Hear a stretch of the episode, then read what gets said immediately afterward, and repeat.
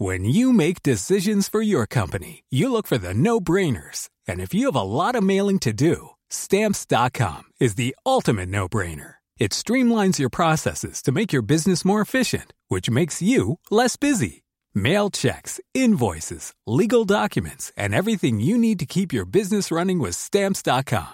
Seamlessly connect with every major marketplace and shopping cart. Schedule package pickups and see your cheapest and fastest shipping options from different carriers. With rates up to 89% off USPS and UPS rates. And with the Stamps.com mobile app, you can take care of mailing and shipping wherever you are. Make the same no-brainer decision as over 1 million other businesses with Stamps.com. Sign up with Code PROGRAM for a four-week trial, plus free postage and a free digital scale. No long-term commitments or contracts. That's stamps.com. Code Program. Bonjour à tous et à toutes, et depuis Manchester, une très belle année 2023. Pour cette première de l'année, pas d'invité. On reprendra nos interviews d'artistes le mois prochain. Je vous propose aujourd'hui de revisiter les 12 mois qui viennent de s'écouler avec un mix de notre co-host Lee Andrews, résident de la salle et club Yes, qui fait la part belle aux jeunes talents et DJs, un acteur incontournable de la scène mancunienne. Il nous a concocté un mix qui met en lumière le meilleur de l'électronica et de la techno de 2022, avec des titres de Daniel Avery, Tourist et Bonobo, mais aussi quelques noms moins établis comme Brainwall Zira, Music et les vétérans de Plaid. On y trouve aussi un peu de pop avec Alaska Alaska, le jazz fou de Comet is Coming, ainsi que des singles très prometteurs de Floating Points et A Certain Ratio qu'on retrouvera bientôt dans cette émission. On en voit. Ah,